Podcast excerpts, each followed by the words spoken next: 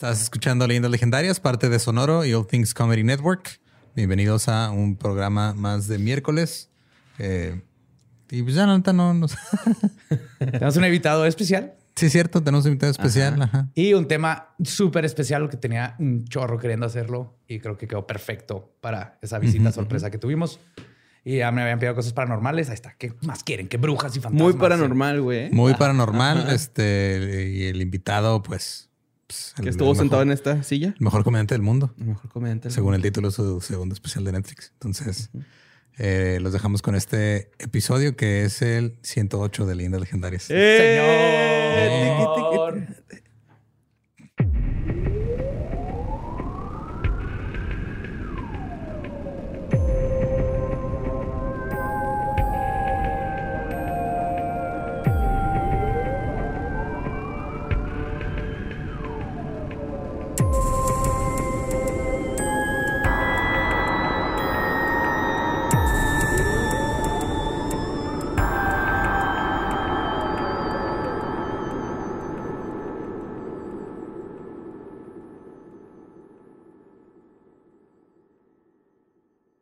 Bienvenidos a Leyendas Legendarias, el podcast en donde cada semana yo, José Antonio Badía, le contaré a Eduardo Espinosa y a Mario Capistrán casos de crimen real, fenómenos paranormales o eventos históricos tan peculiares, notorios y fantásticos que se ganaron el título de Leyendas Legendarias. Bienvenidos a otro miércoles macabroso, miércoles macabroso. ¿No? ¿No borre nomás de seguir la canción? Ah, perdón, este... Estaba pensando que ya ibas a terminarla.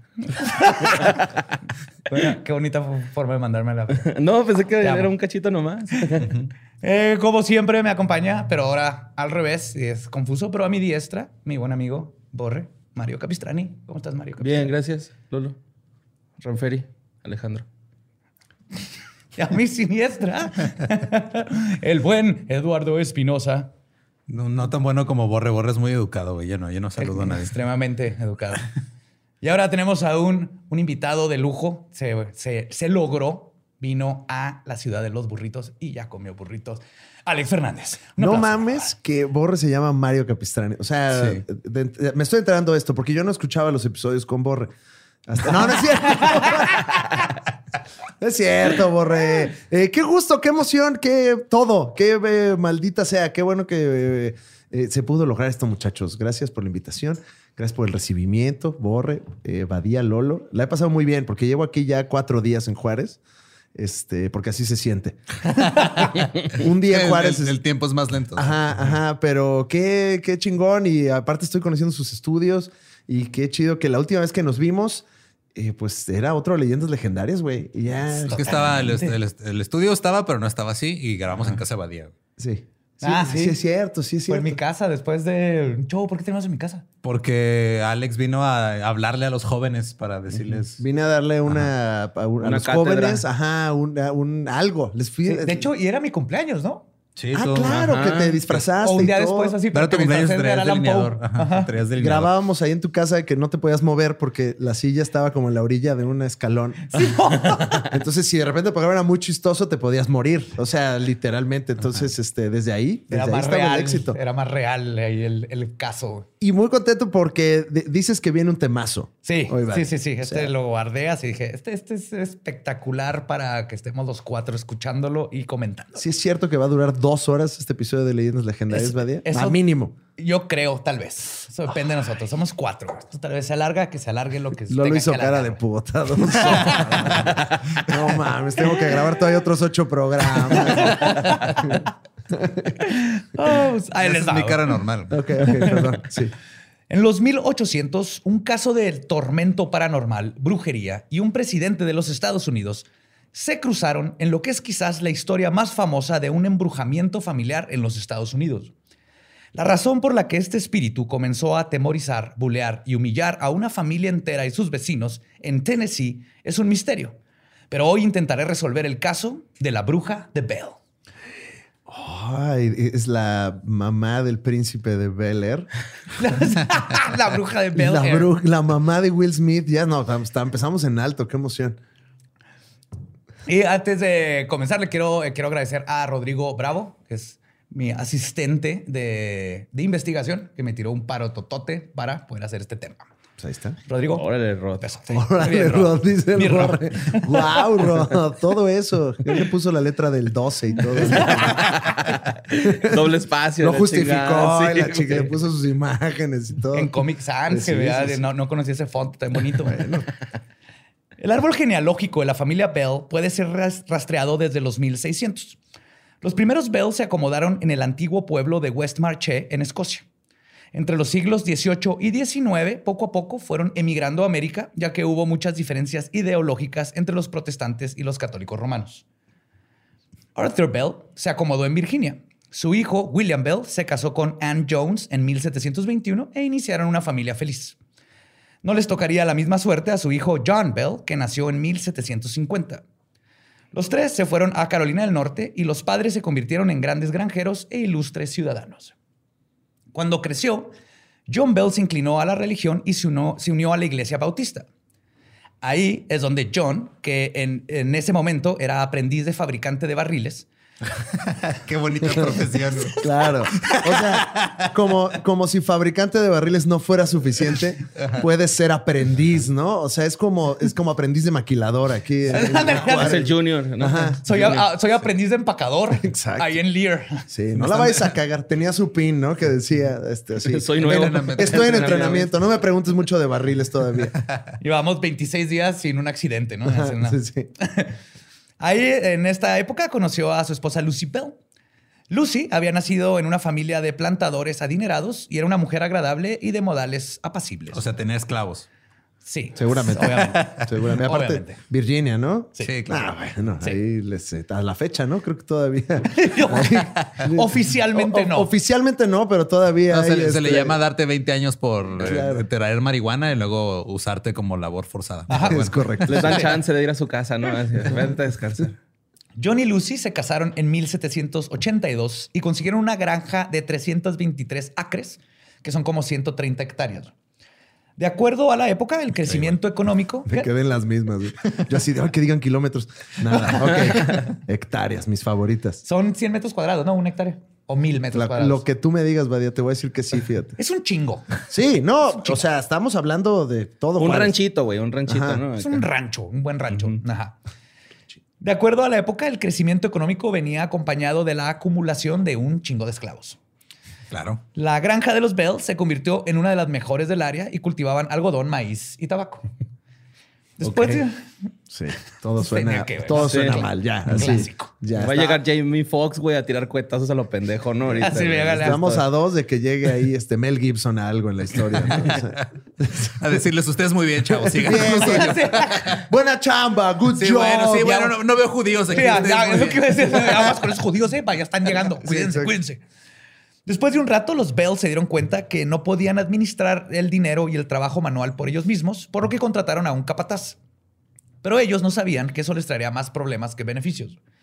Contrataron a John Black, un alcohólico empedernido que era, y cito, un buen trabajador. Pero Black era malcriado y tenía la mecha corta y además era muy violento.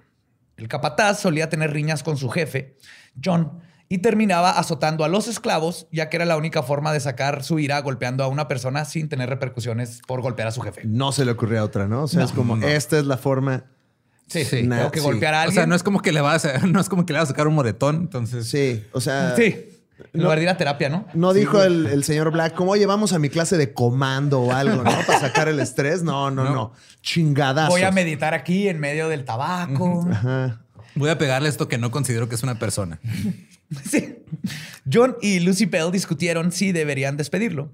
Lucy no quería porque el otro John, o sea, John Black, tenía muy buenos conocimientos de la tierra. Pero el esposo pensaba que su crueldad hacia los esclavos y su mal humor también estaban dañando la reputación de la casa Bell. se O sea, era la reputación, no a los hijos de su puta madre. güey. Sí, No sí, sí, Estaban de la, de la chingada. Y La gente está diciendo que estamos golpeando a nuestros esclavos y eso nos hace ver mal. Ajá. Pero te fijas que Lucy como que estaba más acostumbrada a lo de los esclavos, güey. Porque ella era así que, no, no, vale más la pena porque sabe, sabe muchas cosas ese señor. No, déjalo. está bien, déjalo, deja al chavo. Así, ahí tomando el té, deja al chavo que está administrando.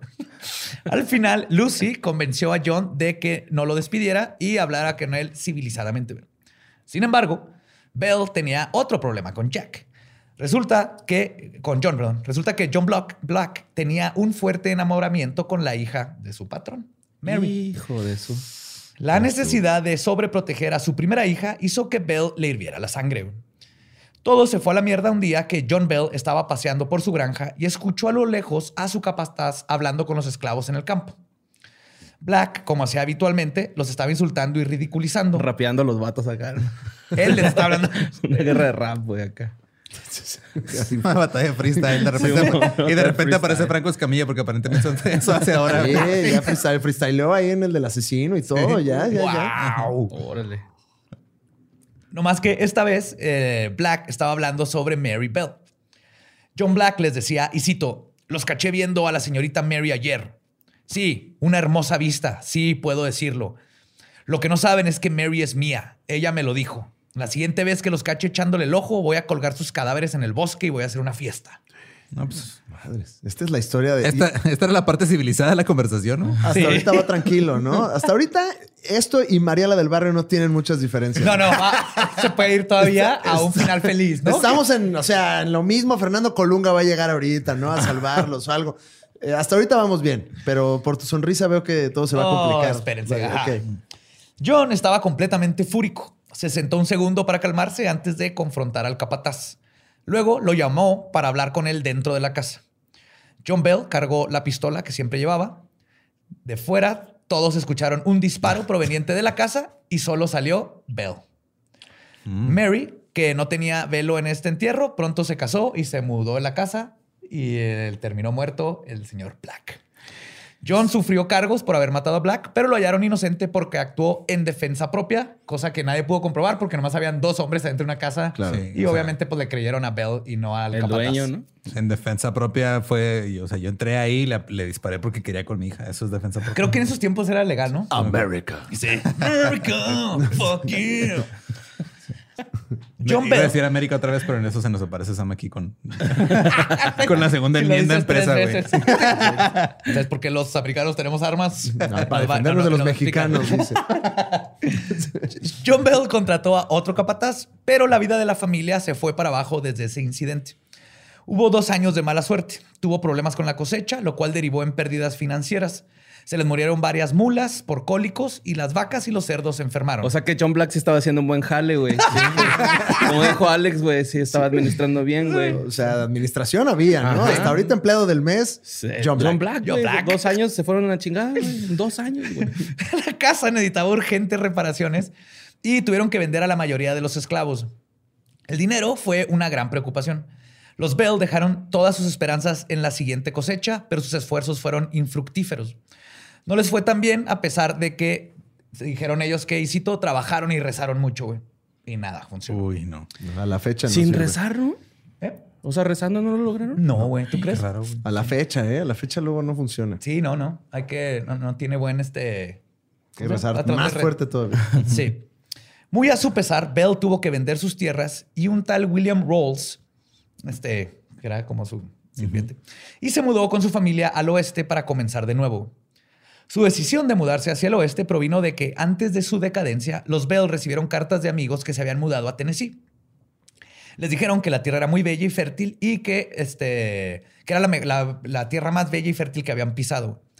Mudarse fue una decisión difícil, especialmente para un hombre de gran carácter y orgullo como John Bell. Era como aceptar que había fracasado todo su legado, ¿no? Pero en el invierno de 1803 y de 1804 hicieron un recorrido de aproximadamente una semana hacia Tennessee. En la caravana estaban John, Lucy, sus hijos Jesse, John Jr., Drury, Esther y Sadok, y los esclavos que les quedaron, de los cuales los más cercanos a la familia eran Chloe y su hijo Dean. Y por lo tanto son los únicos de los que sabemos sus nombres, porque los demás pues, eran Sí. ganado, güey. Básicamente. Pinche madre. Perdón, es que me altero mucho con esclavitud. No, no te alteres. no te. Mejor haz una película de eso. Ok. o sea, sí soy blanco, pero no tanto. güey. Ah, bueno, no tan blanco. No llega a ese nivel de, o sea, blanco socio- socioeconómico. ¿Va a ser una película lo que me Sí, molesta? sí. Sí, Todavía claro. no. güey. Todavía- eh, para para allá vamos todos, diría Pati Chapoy. poco a poco. Se acomodaron al lado del Red River, localizado en lo que hoy es Robertson County, en Tennessee.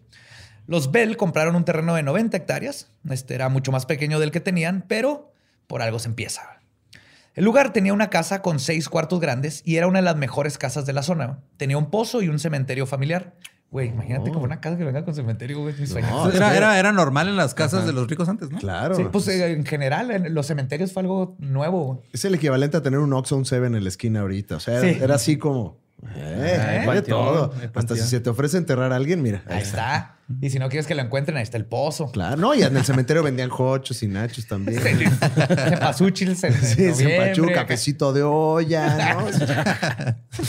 El espacio estaba rodeado de bosque y fauna silvestre como venados y conejos.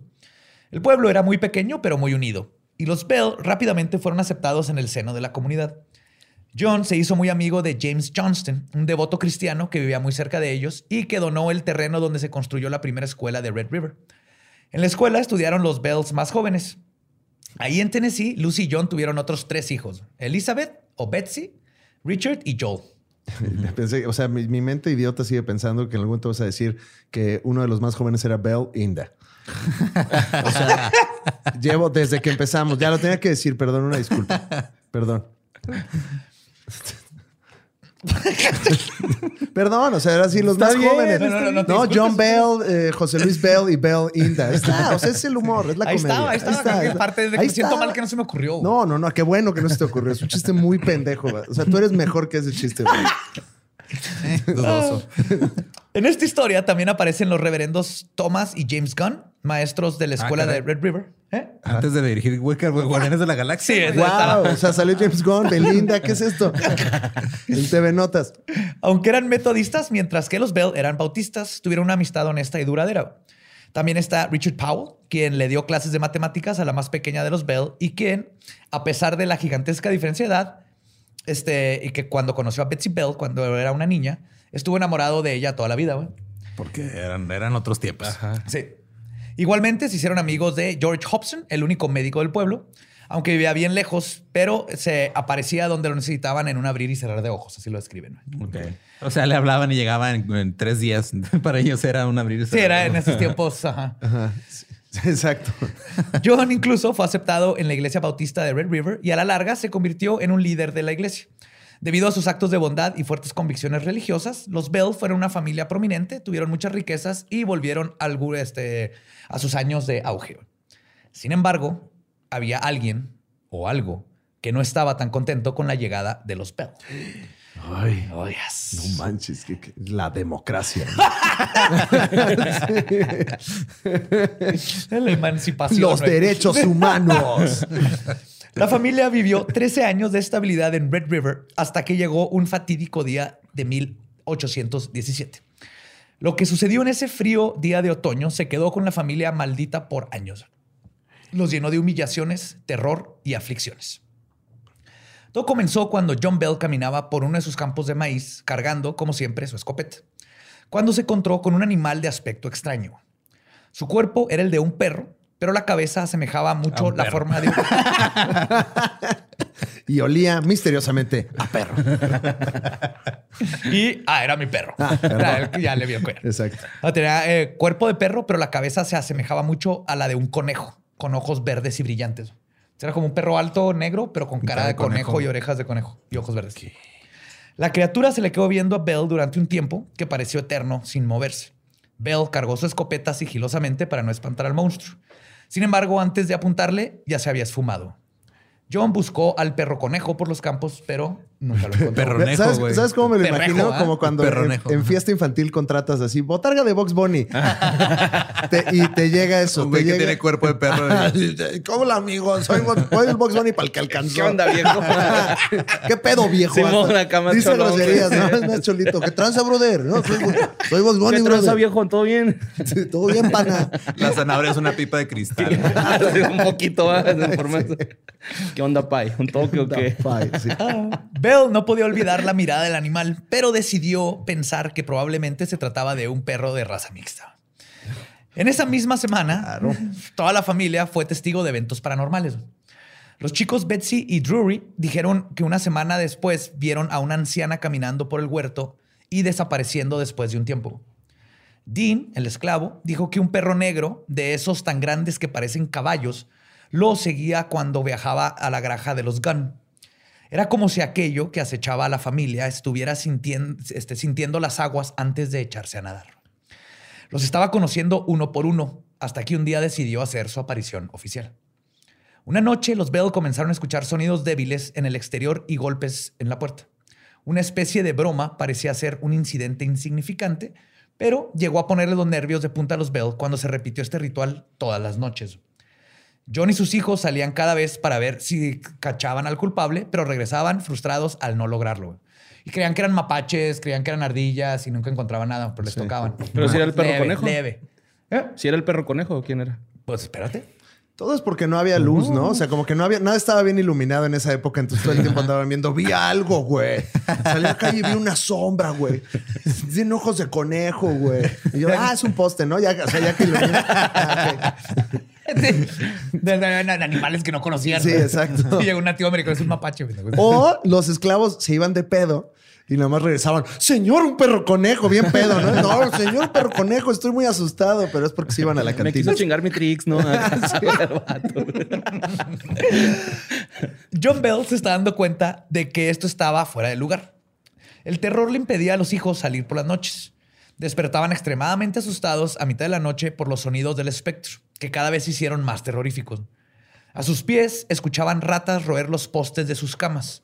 También escuchaban a alguien arrastrando unas cadenas y el sonido de piedras cayendo, aunque estos sonidos se silenciaban cuando prendían una vela. Los Ok. monstruos de la época, ¿no? Claro, sí. Sí. O sea, las malas cadenas, ¿no? El sonidito. El Hasta ahorita bien. clásico. Me gusta que les da miedo eso, pero no pegarle a otro humano, por ejemplo. ¿No? O sea, ahí cero miedo, cero miedo. Sí, o sea, esas cadenas en la noche los molestan las con las que amarran los esclavos, no, güey. Exacto. De hecho, es lo que pensamos. como, ¿Se habrá desamarrado alguno? Los Oye, amarran desde chiquitos a una estaca, güey, para que piensen que no tienen la fuerza suficiente ya de grande. Están arrastrando la cadena. Exacto, para que estén. Sí, como elefantito. Yo- ya, ya se nos salió el Charlie, creo. ¿eh? Ve a revisar. Más adelante, ese ente acudió al abuso físico. Los niños sentían tirones en sus almohadas y sábanas. Cuando trataban de aferrarse a sus sábanas o esconderse bajo de ellas, los tirones se hacían más violentos. Entonces les arrancaban las sábanas de la cama. También cuando los niños trataban de resistirse a los abusos, aquello también usaba una de las técnicas de bullying más recurrentes. Las bofetadas. Uh, nós, uh, uh, Yo creo que debería de volver el un, un, bien puesto cuando haces algo estúpido es, es lo más es ese más todavía no hermoso. está cancelada, esa expresión. Se No, puede todavía se utilizar. puede utilizar. O sea, lo pendejo todavía no está cancelado. Yo, es lo que me encanta. Si se me cae algo, algo, algo estúpido y si alguien me hace Sí. me mata. Me lo merezco. Es Oye, así, pero ¿cuál fue el bullying? Yo nada más por el ya ni Ah, escuché. bofetadas. Les empezaba a dar bofetadas. Ah, buen bullying. Bachón ¿no? tecato, así, en la frente, güey. Estaban jetones y de repente ¿Qué, ¿Qué pedo? ¿Qué pedo? Ah, Capaz si era más bien una cabeceada, ¿no, güey? Sí, sí, sí. Unas vergachetaditas, ¿no? Ah, Estos disturbios no terminaban sino hasta las 3 de la mañana. Naturalmente, la productividad de la familia se vio mermada y la ansiedad permeó la casa. El estrés emocional superaba todo lo que había experimentado. Aquello que se estaba metiendo con ellos tenía inteligencia propia y pertenecía a una fuerza fuera de este mundo, o al menos eso pensaban John y Lucy Bell. La personalidad de esta entidad se desenvolvía frente a los ojos de la familia. Pronto reveló su perversidad y completa falta de empatía hacia los más indefensos. La pequeña Betsy Bell, la hija menor, fue su objeto más odiado, solo por debajo del padre de la familia. Una noche, la familia despertó con los gritos ensordecedores de la niña que cubrían toda la casa. Cuando John y Lucy llegaron al cuarto de Betsy, la encontraron llorando con el pelo enredado y la cara cubierta de ronchas. Sus padres la papacharon por Si el eran susto. cabeceadas, ya ves. güey. Era así, era claro. un, un fuego, güey, ahí. No, pues si la liendre es bien, bien, contagiosa, güey. Dio papiloma humano en los Era, era otra época y uno se enfermaba Sí. de liendres y pues, te, morías. Betsy se tranquilizó un segundo y ya todo mundo se iba a volver a dormir cuando Betsy volvió a gritar. Ahora Betsy se estaba cubriendo los oídos, como tratando de silenciar un grito que venía de su propia cabeza. El ruido era tan fuerte que sus palmas quedaron manchadas de sangre. A la mañana siguiente, Betsy estaba toda llena de ronchas, moretones y casi completamente sorda. O sea, Llegó un y dijo, ¿qué, del primer día? ruido, o sea, se le volaron los tímpanos Sí. y, No y mames. sangre en las manos. Sangre en las manos. Pues al día siguiente estaba con la roncha, con el papiloma humano en la cara, moretones en el cuerpo de la- las bofetadas y casi no O oíamos. sea, como si se hubiera ido a Tijuana un fin de semana. ¿No? sí. Sí, como gringo en, en Spring Break en Güey, Tijuana. no, ya fuiste a Hong Kong, güey. Acabas todo así. En un intento por mantenerse científicos y racionales, los Bell trataron de probar a ese espectro. Querían ver si de verdad poseía inteligencia propia. Así que la mañana siguiente de Claro. lo de o sea, Betsy, te- te- estás embrujado. Primero va- vamos a ver si es cierto, güey. Vamos a ponerle un acertijo, ¿no? Unas operaciones. vamos a ver qué tan bueno es este espíritu con las aritméticas. Exacto. ¿Qué camina de cuatro patas en la mañana, dos patas en la tarde y tres patas en la noche, ¿no? Así. Ay, güey. El perro conejo, güey.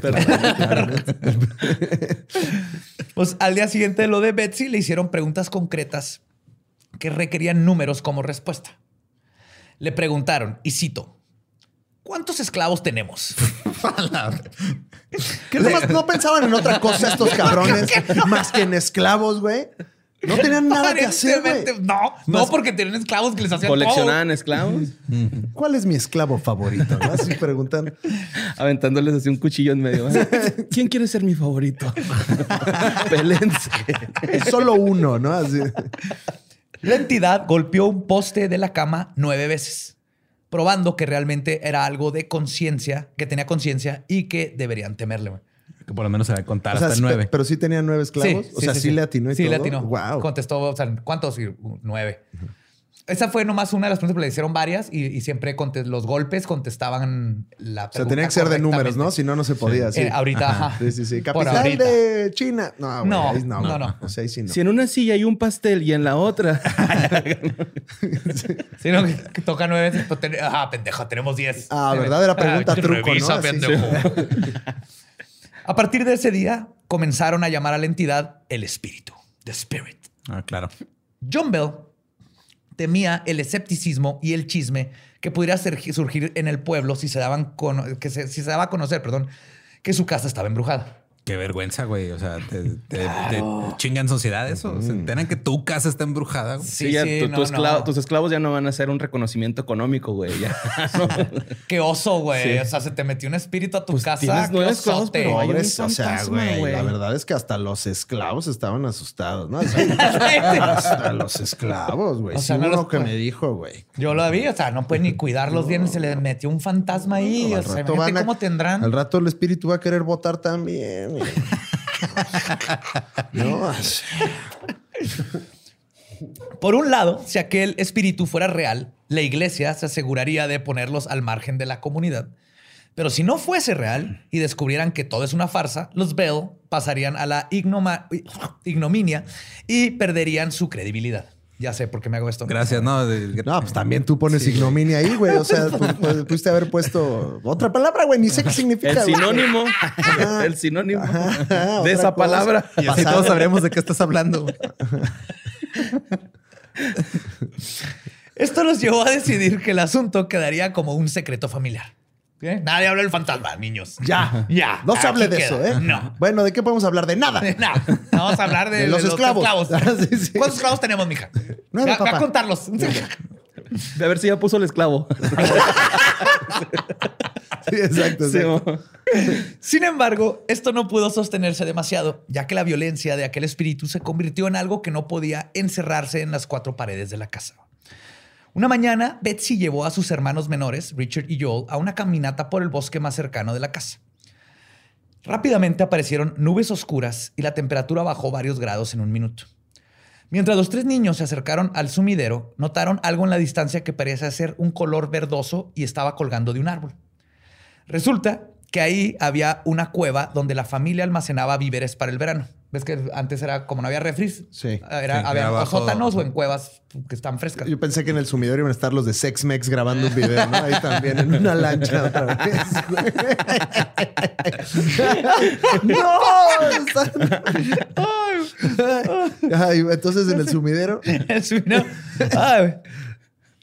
Y este, también eh, ahí ponían los víveres porque estaba fría. Y también cabe la trágica casualidad de que ahí habían eh, sido enterrados los cuerpos de decenas de indios americanos. Ah, claro. No, ya. Durante una Ahora ya tiene todo sentido. Ahí empieza la teoría de que estaba maldita toda, todo ese terreno los Todas, todas sus cosas que les temen son culpas de las cosas horribles que hacían. ¿no? Sí, güey, se O llama sea, karma, Nada ¿no? más, güey. así. A medida de que los chicos se acercaban al objeto verde, pudieron vislumbrar a una mujer joven de cabello oscuro colgada por el cuello de la rama de un roble. Su rostro estaba pálido y traía un vestido verde. Aunque estaba muerta, parecía haber unas gotas de agua corriendo por sus mejillas, como si todavía estuviese llorando. Pronto los tres chicos reunieron fuerzas para salir corriendo y contarle a sus papás lo que habían visto. El terror visual era suficiente para atemorizar a la familia. El espíritu ya parecía haber mostrado todo lo que tenía que mostrar. Su perversidad parecía no tener límites. Sin embargo, hubo un momento en el que el espíritu decidió que su voz tenía que ser escuchada. Un día que la pobre Betsy Bell fue víctima principal de su, la víctima principal de su bullying, ocurrió. Betsy gritó de nuevo y despertó a todos, atemorizada porque juraba que su cama había quedado envuelta en llamas. Parecía ser una ilusión óptica porque la pequeña estaba ilesa. Los hermanitos lo vieron. Estaba, habían llamas Ajá, y ella pero estaba en ella medio, estaba- pero no tenía en- nada. O en sea, la cama. en llamas, ella en ella medio. en medio no pasaba y no nada. se quemó, no estaba gritando porque pues, estaba rodeada. Pero los de llamas. hermanitos vieron esa acción del fuego. Digo, Sí. son niños, güey. Pueden decir que vieron cualquier cosa, la neta. Sí, sí, es cierto. sí, yo vi eso. Con su concha, ¿no? Sí, yo vi eso. Ah, ¿Viste llamas alrededor tú? Sí, sí, eso, Sí, sí, sí, sí. eran llamas, sí, yo las vi. Fue el esclavo. Su hermano John Jr., que siempre se ponía al tiro con el espíritu, le gritó y cito: Veo que todavía tienes miedo de meterte con alguien de tu tamaño. Wow. Ay, Ay, no manches, no, es que él tiene pito, ¿no? Ay, oye, oye, vaya, ¿por qué hay? por- muchas cosas son verdes, ¿no? O sea, los ojos verdes, el vestido verde, ¿es por alguna razón mágica que descubriremos o es nada más? No, es, es, es un patrón que yo también noté cuando estaba escribiendo esto, pero no, no se sabe bien la conexión del, del verde, güey. Pero sí, sí hay esa conexión. Yo también la noté.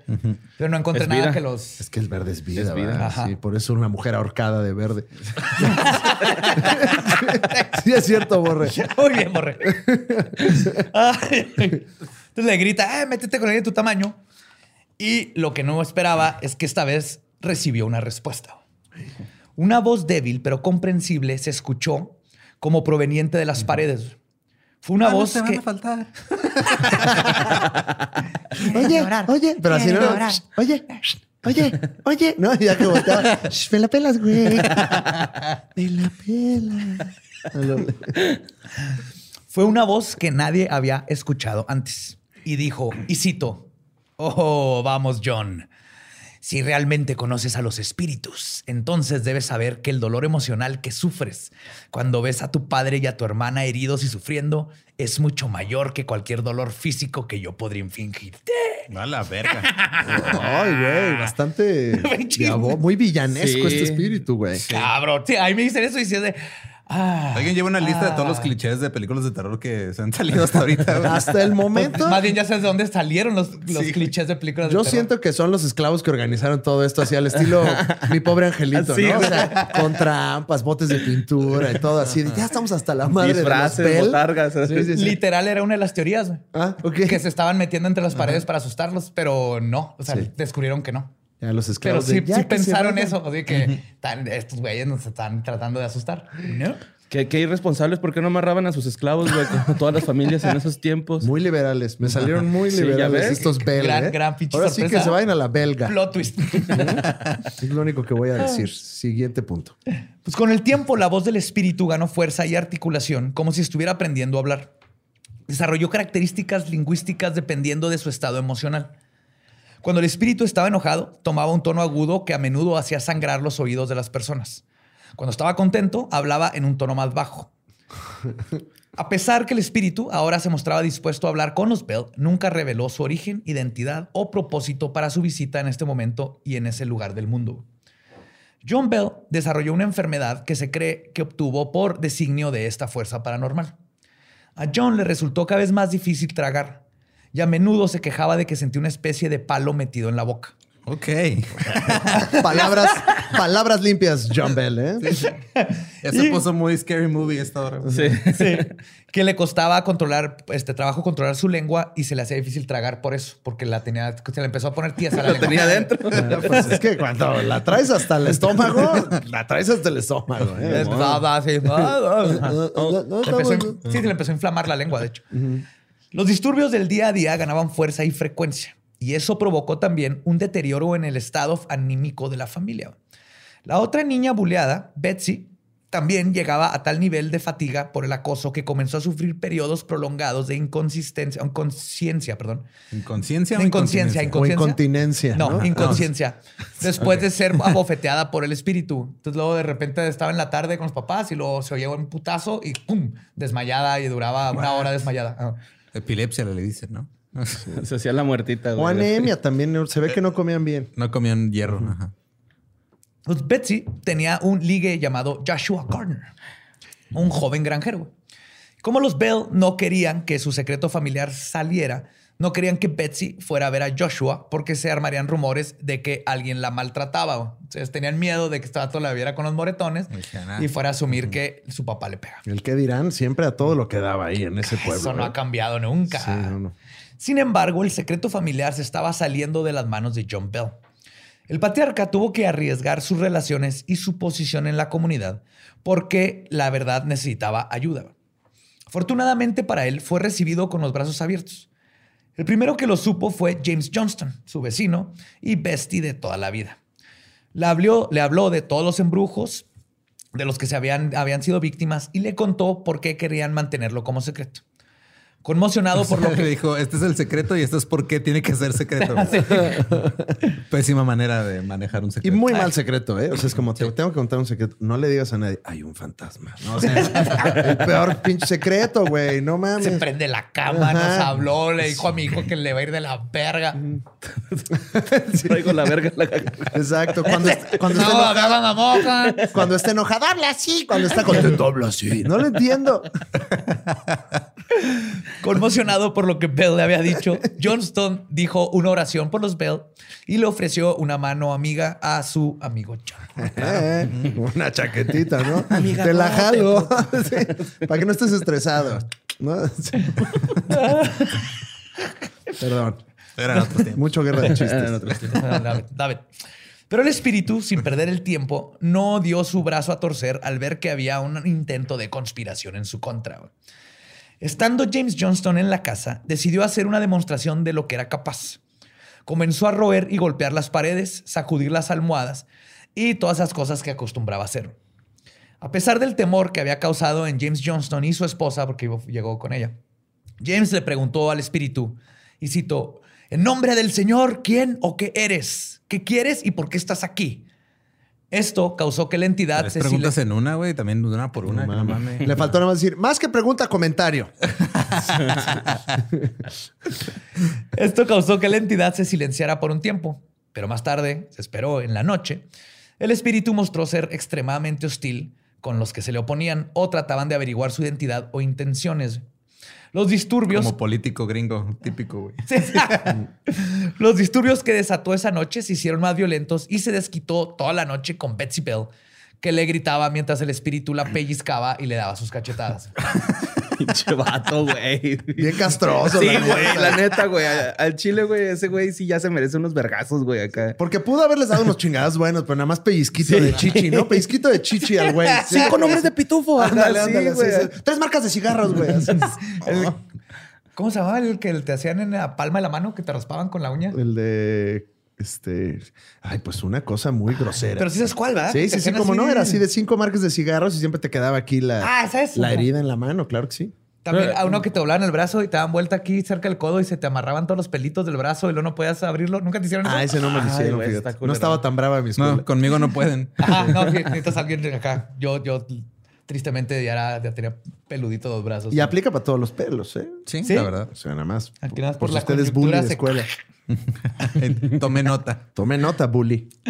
Pues después de ser este, de ver todo lo que estaba sucediendo, James Johnston le dijo a Bell que tenía que acudir por más ayuda y que estaban lidiando con un espíritu demoníaco y subordinado al diablo que posee una inteligencia y un poder que es mucho mayor que el nuestro.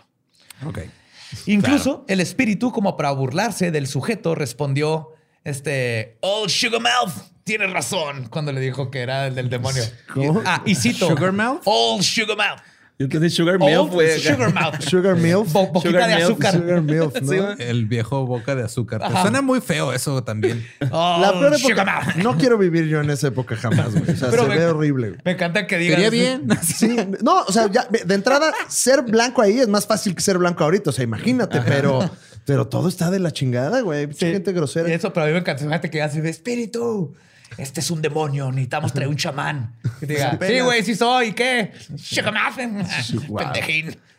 El espíritu también le ponía apodos a los que les caía mal. Sí, güey, este güey es bien bully, güey. mames, Súper bully. James Johnston era el Old Sugar Mouth y a John Bell decía el Old Jack. Old Jackie Boo. Ok. O sea, nada más les decía viejos. Era su manera de Jode y jode todo. O sea, ¿quién era el espíritu? El cojo feliz, ¿no? O sea, ahí nada más, nada más jodiendo y roasteando. Ahí es. ¿Eh? en un par de semanas, todos se habían enterado del chisme de la casa Bell. Lo bueno es que la mayoría de los vecinos se preocuparon genuinamente por el asunto y le ofrecieron ayuda a la familia. El testimonio de James Johnston le dio credibilidad al asunto y muy pronto muchos vecinos comenzaron a visitar la casa Bell con la esperanza de tener un encuentro con el espíritu. Como cuando Homero tiene un elefante. O sea, ya sí, haciendo ya el negocio. Exacto. Imagínate, en esos tiempos no había nada que hacer. güey. Ahí está el chisme, ahí está. Hay un fantasma. güey.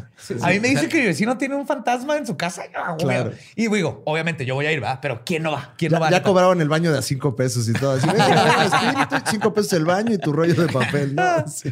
Sí, por si se caga de miedo, tenga ahí está. Ahí está. Souvenirs, ¿no? Así. Yo le hablé al espíritu. El espíritu me inventó la madre y sobreviví, ¿no? La mayor parte de los visitantes consiguió ver lo que fueron a buscar y huían para no volver jamás. Sin embargo, la voz se corrió más allá de Red River y los interesados en el misterio de la casa Bell viajaron kilómetros para ver qué es lo que estaba ocurriendo. Los Bell llegaron a tener no menos de cuatro invitados cada noche. Algunos pensaron que los Bell estaban organizando este, las apariciones en un intento de ganar dinero, pero la familia jamás cobró ni un solo centavo a nadie de los que iba a Ay, visitar. qué buen pedo, güey. Al- Qué buen pedo los Bell, ¿no? Siempre Ah, sí. altruistas, sí. Algunos incluso pensaron que los hijos John Jr. y Drury aprendieron ventriloqui- quía- Ventriloquía. ventriloquía y artes místicas, güey, y ellos eran los que estaban causando. Como casa de Carlos Trejo, ¿no? Ah, Así que, se mueven las cosas, pero porque le pica el botón y a cañitas y todo. sí. De hecho, si Que ahora dice Trejo- que la, que la ouija que le dieron los, los de la cotorriza, que ahora dice que la sacó de otro lado y que es con Sí, la que que el se la dio Ringo la- Starr, no sé qué pedo. No No, mames. Verguísima, güey. Le mandó- Carlos Trejo marcó. leyendas legendarias, güey. Que venga a contar sus cosas. Nada más no le digan nada. O sea, que él cuente, güey. Callados, güey. Ajá, entonces sí, sí, Carlos. Sí, Charlie. Si, si Charlie aprendiera ventriloquía, uf, le podría elevar de nivel todo. Pito chico. Pito chico. ¿Ya vieron? La muñeca se movió, ¿no? Y dijo, Hablando. "Pito Le dijo, eres Joto. Te importa tu madre donde sea. Aventando botellas y todo. Pero el poder y la diligencia del espíritu para ejercer abuso físico y psicológico en las personas era demasiado real. Nunca nadie pudo probar que su presencia fuera una farsa. De hecho, la mayoría de la gente que iba a visitarlos era para tratar de comprobar que, este, que era falso y nadie, nadie lo lograba. No, pues espíritu verguitas. O sea, hasta Sí. ahorita impecable. Totalmente, güey. Incluso los que trataron de probar que este, esto fueron humillados con más enjundia por el espíritu. Uno de ellos fue el detective Williams, que había ganado gran notoriedad al norte de los Estados Unidos. Con una cara, les dijo a los Bells que había llegado a Red River para ayudarlos, güey. Así les dijo. Sí, ah, Me lo imagino bien detectivesco, ¿no? Así, Sí. ni, ni se vestían así, pero me lo imagino Dick Sí, todavía no Tracy. habían las gabardinas, Así pero de- yo también lo veo con gabardina, a huevo. Y con otra, les decía a los vecinos del pueblo que lo más seguro era que los disturbios habían sido cometidos por los Bells para sacar ganancia de los ilusos. Entonces, con los Bells, "Ah, yo les voy a ayudar a ver qué, qué es este espíritu. Con los vecinos está así que, chiva, bola charlatanes. güey. charlatanes, Va a tumbar el changar. Nadie nunca cuestionaba lo de los humanos trabajando ahí, ¿verdad? No, Como esclavos. estaba Ahí cuestionando, sí. nadie decía, ¿qué ojetes? Nos quieren cobrar lo del fantasma. Pues John Bell descubrió esto y se encabronó. Trató de ver cómo pedirle a Williams que, se me- que no se metiera en sus asuntos de manera civilizada, pero él, el espíritu terminó aconsejándolo. What? Le dijo. O sea, ya eran compas. Es que así pasa, güey. El bullying luego se hace tu compa y te defiende, cabrón, ¿no? Síndrome de Estocolmo. de Ajá, repente ya sí. estás ahí, ya tú, ya O es tu o sea, compa. el espíritu ofendió también. A ver, ¿cómo que ese pendejo dice que no soy real? Ajá, sí. No, esto es lo que vamos a hacer. A ver, pendejo, ven. Ya pijamada A con ver, el old espíritu. ¿no? Ahí. De hecho, literal, y cito. No lo hagas, Old Jack. déjalo, déjalo quedarse. Pero es más buena onda, entonces es más grave la voz. ¿no? Ah, sí, cierto, es más grave, ¿verdad? Es que es cuando está contento. No lo hagas, Old Jack. Déjalo quedarse. Atenderé al caballero y lo convenceré de que no es tan inteligente como lo cree. Ya pijamada. Y le- le dio una palmadita. Así, Pintándose las uñas. ¿Y qué chico te gusta, no? Ahí están. Estos momentos de alianza entre John y el espíritu fueron pocos, pero el espíritu no lo hacía por buena onda, sino porque también le pegaban en su orgullo. Claro. Esa El noche, ego. Sí, el, el El ego. hasta el fantasma. Ajá. Hasta el fantasma. esa Pensaría, noche, se separa de mí el ego cuando me muero, pero no. No, no, no. Ya ni cuerpo tiene para ser ególatra y sigue siendo ególatra. esa noche todos despertaron por los gritos de Williams. Cuando fueron a su cuarto a ver qué pasaba, vieron que sus hombros estaban inmovilizados contra el suelo y su rostro estaba siendo bofeteado repetidamente de un lado para otro, güey. ¿Con la mano o seguimos con la teoría de las No, vergachetaditas? era transparente, no sabemos. Ah, no Puede- sé. Pero ¿Te estamos- cacheteó una tabla o un tronco, no? Y ahí ya decides. ¿Cilindro o plano, güey? Dibuja en esta hoja que le estaba pegando. y, y William todo vergueado ahí, güey. Está el William de, ¡Ey! ¡Ya! ¡No! ¡Mames! ¡Suéltame! Ah. ¿Por qué te pegas solo? ¿Por qué te pegas solo? Deja de pegarte. La ¿Por qué te pegas solo? Deja de pegarte. de- Ah, Deja de pegarte. Ya me cayó chida, güey, este güey. No, espérate. güey. Cuando Williams imploró por su vida, el espíritu le dijo, y cito, entonces, ¿cuál de los Bells crees que soy? Y le dio otra bofetada. No mames, güey. O sea, ya. No me vuelvas a comparar con Se ese. materializó No, el ven. micrófono y lo dejó caer, güey. así. Ya, o sea, estoy hablando de El Fantasma en LOL tercera temporada, ¿no? O sea, ya. Para allá va, ¿no? Por supuesto, William se fue con la cola entre las patas y con un trauma de por vida de esa casa y nunca volvió. Y él le escribió, tienen donde dice, güey, es- esto me pasó y esta casa está embrujada. güey". Le hizo, le hizo calzón chino, güey. Lo tenía. Ay, güey, me caí a toda madre la, bruja- la bruja Bell. Sí, buena bruja, buena bruja. Que a- hasta la fecha no sabíamos si era eh, espíritu eh, bruja o brujo todavía, ¿no? No, Ellos. de hecho, la, la este, en una, una parte habla O bruje. o bruje, y eran ca- cuando cambiaba las voces daba como diferentes nombres. Era The Mathematician, otro se llamaba Crypto, no sé qué. Decía que era como una legión de espíritus, pero nunca, pero siempre cambiaba su historia. Por eso les digo que no, no dejaba saber si era hombre, mujer, bruja, fantasma. Era demonio. traviesillo, Sí, timador No, totalmente. Sí, sí, sí. Pero de todos los visitantes que fueron a conocer al espíritu, el más famoso fue el general de división Andrew Jackson, What? conocido también como el séptimo What? presidente de los Estados Unidos ¿Qué? y la cara de los billetes de 20 dólares. Andrés Joaquín ahí. Ahí andaba, güey. El del camino de las, de las lágrimas. Camino. Trail of Tears. Sí fue Jackson, ¿no? Sí, güey. Ah, eso sí no me acuerdo. Ay, no, escuché ese del Dolop. No, todavía no lo hago. Es- ah, ok, ok, ok. Pero sí, el- es el de los 20 dólares. Pues resulta que Jesse y John Jr. lucharon para Andrew Jackson en la batalla de New Orleans en 1814. Que curiosamente hay una historia del Dolop que tiene que ver con un queso enorme que le regalaron a Jackson y que apestó todo Washington. Pero Le regalaron un queso. un queso tan grande, o sea, un queso así de. Ah, una rueda de una queso rueda, ajá, gigantesco, sí. gigantesco, Y luego apestó toda la ciudad. Ay, Andrew. Ah, ya me cae mejor Andrew, güey. Pues, Pues- mató un chingo de nativos americanos. Sí. Jackson andaba en Tennessee, sí. Ah, ya no me cae tan Ya bien no me Andrew jala. Jackson. Pero Jackson andaba en Tennessee y al enterarse de que la casa de Bell albergaba a un ser, un ser maligno, decidió visitar la granja para verlo. Agarraba albergazos también. No solo lo albergaba, sino Lo, albergaba con V. Sí, sí, sí. Albergadísimos todos. El general Jackson hizo su visita a finales de 1819 junto con un séquito de seguidores y el espíritu hizo su aparición en cuanto pisaron la propiedad. El vagón se detuvo misteriosamente, los caballos se asustaron y el dueño del carro los azotó para que se movieran hacia enfrente, pero fue en vano. Después de un rato, el espíritu los dejó pasar, pero solo para después mostrarles de lo que era capaz. El único que se mostró imper- imperturbable, Imperturbable, sí. perdón. No, igual es el espíritu también, que ya, ya tiene abadía, ya, ya lo agarró. Ay, es que me, me emocionan estos casos. No le digas así a Lolo, por favor. está muy blanco, pero todavía está aquí pálido, entre nosotros. Sí, sí, perdón. Hasta donde me dicen sigo vivo. Bueno, espérate al episodio 200, donde vamos a contar tu historia. Este, bueno, parecía ser Andrew Jackson. Mientras que sus seguidores tuvieron sus momentos de flaqueza. Uno de los hombres de Jackson afirmó ser un, y cito, domador de brujas. What the fuck? ¿Qué, güey? ¡Ey! En esos tiempos existían. O sea, ¿por qué todo tiene que ser de la verga, güey? O sea, Es un witch wrangler, ¿por qué güey. quieren domar a la bruja, güey? O sea, Pues es la traducción española, es más como un witch wrangler, así como es que no es atrapa brujas, es como sí, ¿no? controla Es brujas. un- ajá, sí, sí, Sí, sí. como un, un vaquero que anda ahí tras el ganado, güey. Es que Ajá. sí es un, sí es un domador, sí es, es un... Ajá.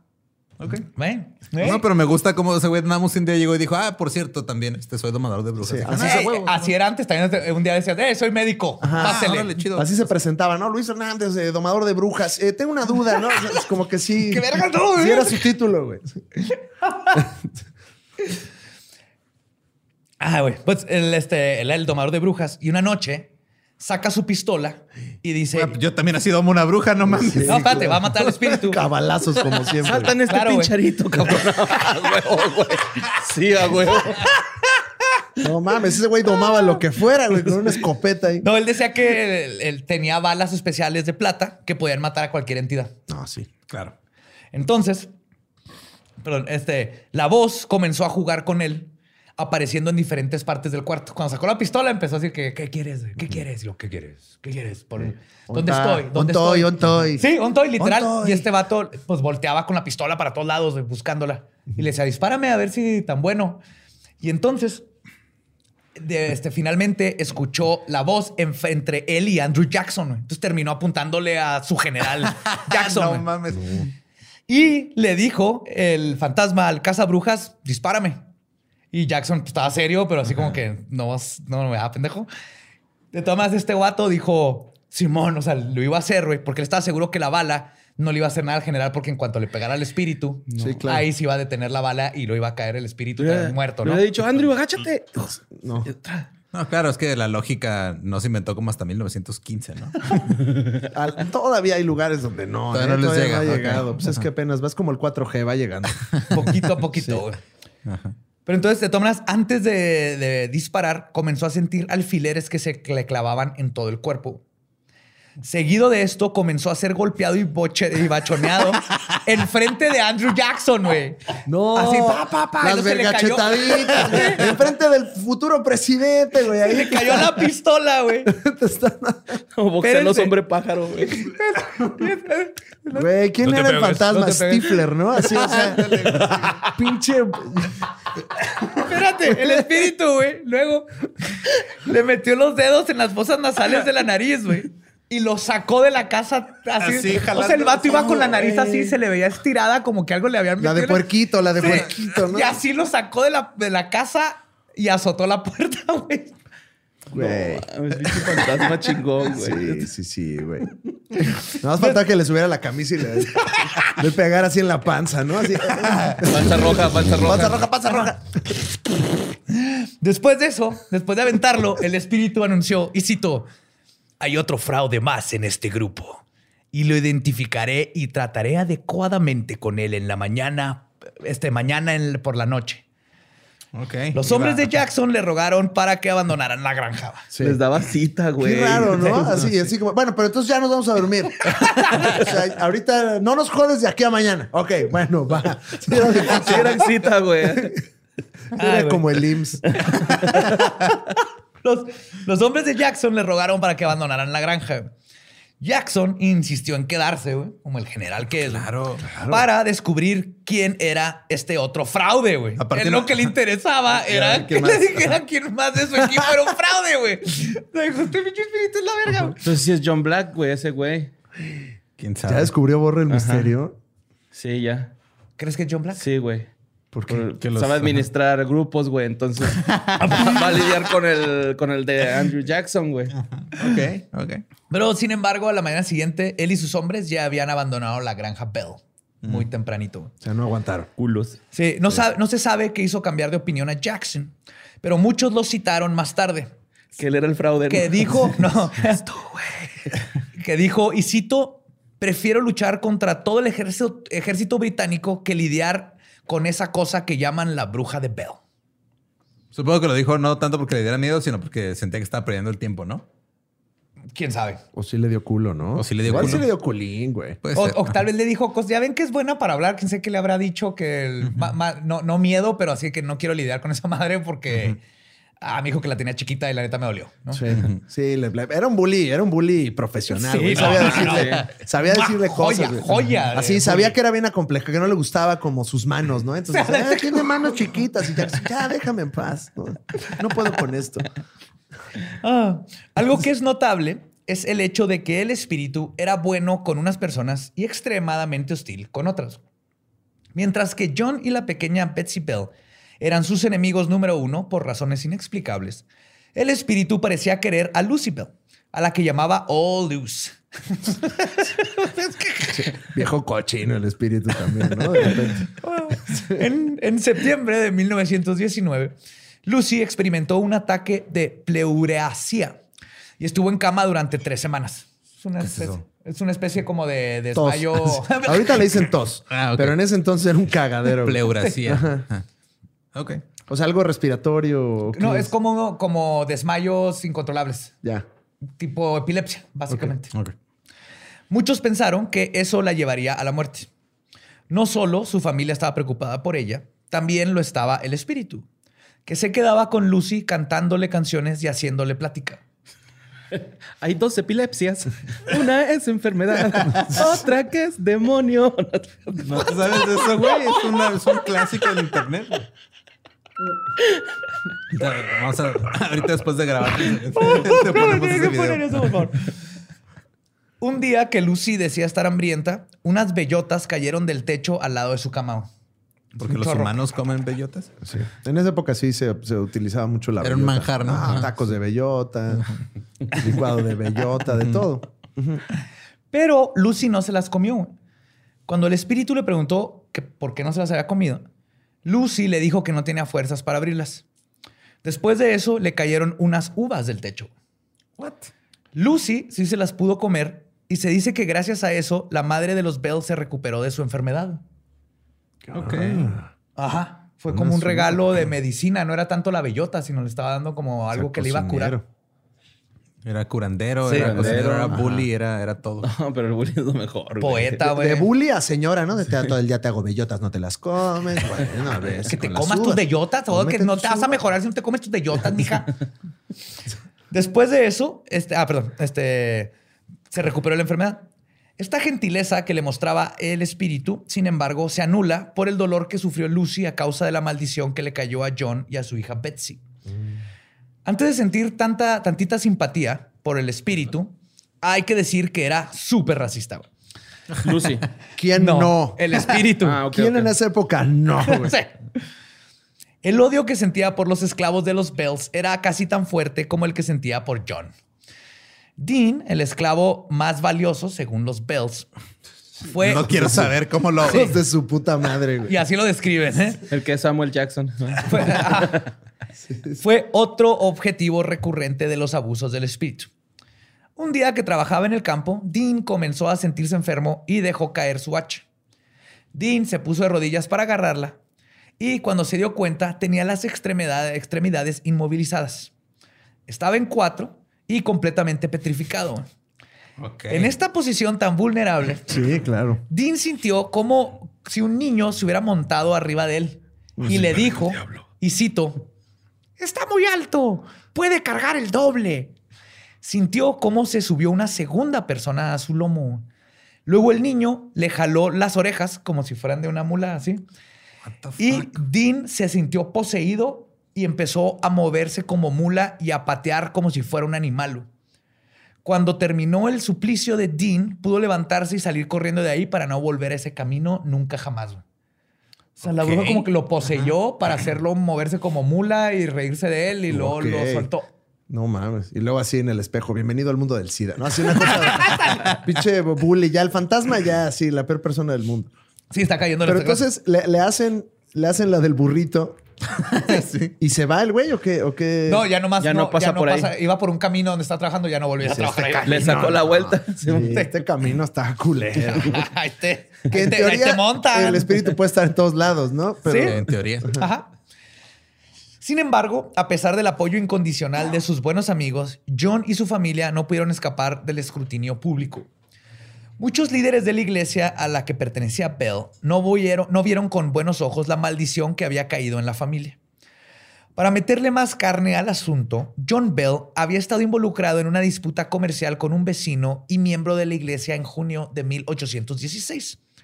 Esta disputa comercial manchó el nombre de John y corrió la voz de que era un, usurero. Debido a toda esta mala publicidad, los reverendos de más alto rango decidieron reconsiderar su posición en la iglesia.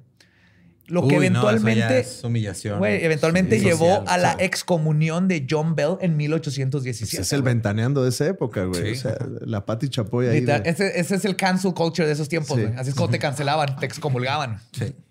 Ya no se te puede aparecer un fantasma porque te cancelan a la verga. ¿Al rato qué vamos a hacer, güey?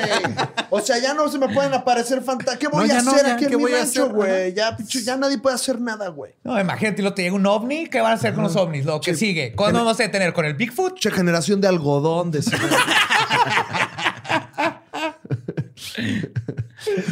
Ah, pues Bell ya había sido juzgado y encontrado inocente por el caso de usura, de usura. Por lo que muchos creen que en realidad la superstición con respecto a lo inexplicable fue lo que causó su expulsión de la iglesia.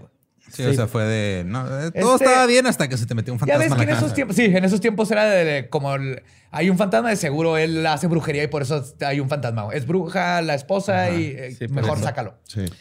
A pesar de su, de su excomunión, John Bell siguió siendo amigo de James Johnston y de algunos miembros de la iglesia.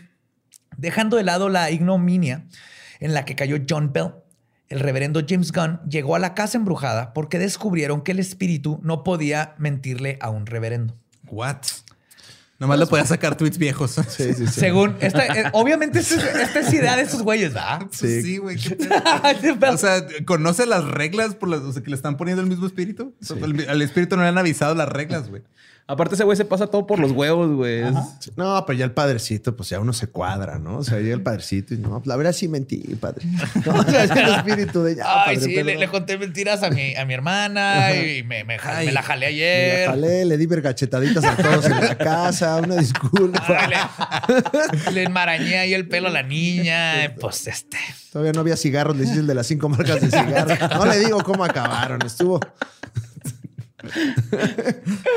ah, pues el reverendo llegó y le preguntó al espíritu por su nombre, güey. Le dijo así: En nombre de Dios, yo, el reverendo, te ordeno a que me digas cómo te llamas. Mucho drama, sí. Horrible espíritu, claro. Claro, siempre. Y el espíritu le respondió, y cito, no soy más que la bruja de la vieja Kate Pats, decidida a atormentar al viejo Jack Bell y sacarlo de su vida. What? Kate Pats era una persona real que vivía a dos millas de los Bell. What? Todos creían que estaba metida en cosas de magia negra, ya que además era excéntrica y cometía acciones cuestionables. O Como sea, que usaba o sea, era una mujer libre. Ajá. Sí, o sea, era una mujer, no tenía esclavos. No tenía esposo. No tenía esposo, güey. Leía, güey, se No, educaba. cállate, ¿no? A veces hablaba, güey. No, bien loca, güey. Esta No, no, no. señora, güey. Sí, es neta. Loquísima. Es neta, loquísima. eso era, güey. Sí, sí, sí. Se viste como quiere. No, está cabrón, güey. Pues la familia Pats era numerosa, compuesta por Kate, su esposo Frederick y seis hijos. Frederick era inválido y Kate Pats manejaba la mayor parte de los negocios de la familia. Uy, no, tocaba dinero esta señora. Sí, güey, era una cabrona Vamos a para negocios. Ya sabes que nada asusta más a los hombres y más, a- todavía, pero más en los tiempos que una mujer que tiene un negocio propio y Sí. lo hace funcionar. Es bruja. Es bruja, Ajá. literal. Kate Saludos era- a Gabe. Kate era constantemente el foco del chisme de la comunidad e incluso muchos pensaron que ella buscaba a un hombre para reemplazar, a su esposo Frederick. Sí, pues el otro ya no se. No es que no se le pare, es que ya no se para Ah. él, güey. El duro escrutinio hacia Kate se incrementó cuando el espíritu dijo ser ella. güey. Aunque el espíritu estuviera mintiendo, todo el mundo comenzó a apodarlo Kate. Ya no era el espíritu, ahora era Kate. Claro. Kate amaba atormentar a la familia Bell, sobre todo a John. Sin embargo, ella sabía que todo tiene un fin.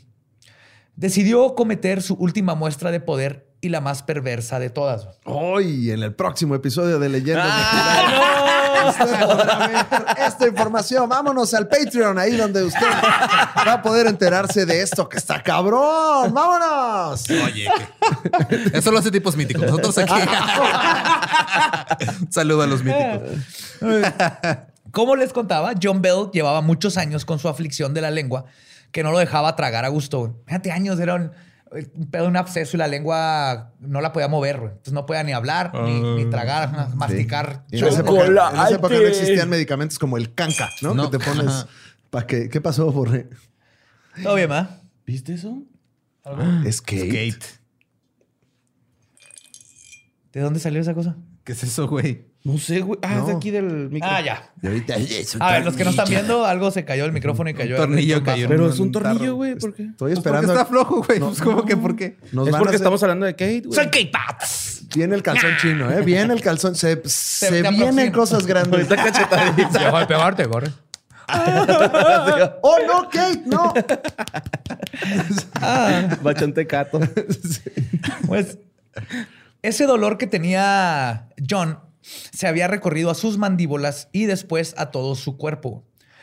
De hecho, todo empezó con una infección. Era tétanos, güey. No, era, era una infección. Una muela. De una muela, güey, que en esos tiempos. No. de hecho, ahorita todavía, o sea, si se te va la infección, eh, como tenemos muchos nervios, este, se te puede ir al cerebro y te puede matar. Un, Está el nervio un- trigémino aquí, este, que es un nervio muy importante y es el que normalmente te mata. de la Ah, ya fuiste que te sacaron una muela, ¿verdad? Sí, ya me, ya me asustaron. Sí, Sí, sí, sí. yo también, las Sí. cuatro. Fuck.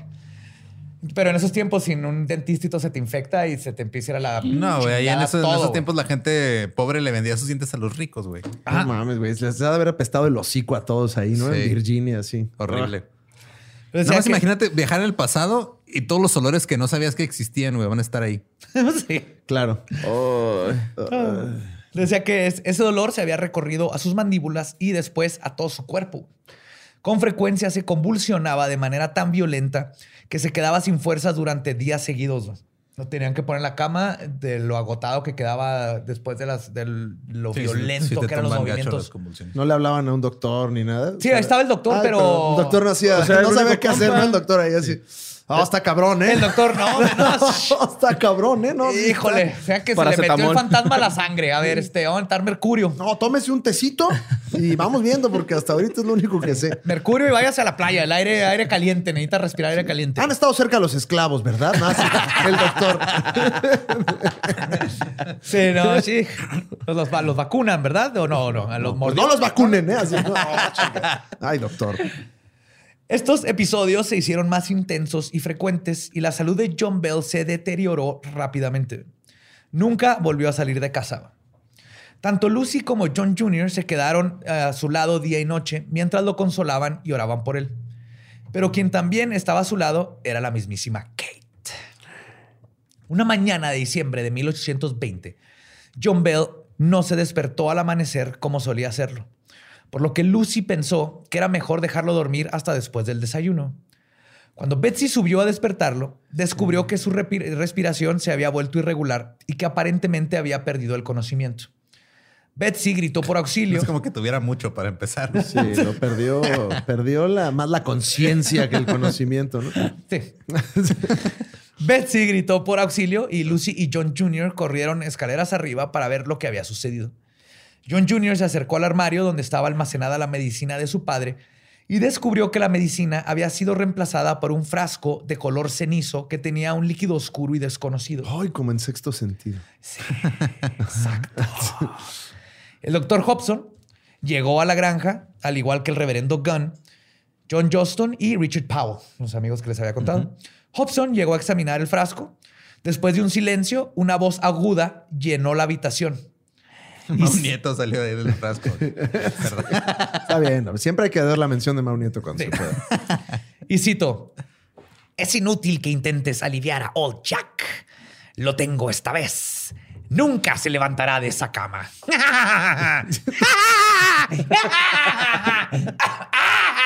Siento que es un duende. Los pasillos. Para corroborar si lo que decía Kate era verdad, decidieron hacer un experimento un tanto cruel. El grupo decidió probar el contenido del frasco en el gato de la familia. Wow. Ah, cómo son pendejos, güey. Pues ahí tienen esclavos, ¿va, güey? Sí, o sea- ¿Por qué con el animalito? No mames, güey. Todo mal, güey. Simón. Todo mal. Se Güey, lo hubieran tomado güey, ellos, Te güey. aseguro que tuvieron esa conversación y alguien dijo, no, no, sale más barato el gato, Sí. güey. Se nos No. muere un esclavo, Y- ¿no? Y, luego al rato, ¿qué onda? Tenemos todo este algodón aquí. Sí, lo. ¿quién lo va a... No. Ah, entonces Gunn sostuvo al gato mientras que John Jr. le puso el líquido en la boca. Ay. El gato cayó de costado, se estiró, pateó durante un rato y luego murió. Los odio. ¿Por qué mataron al gatito? Lo mataron, güey.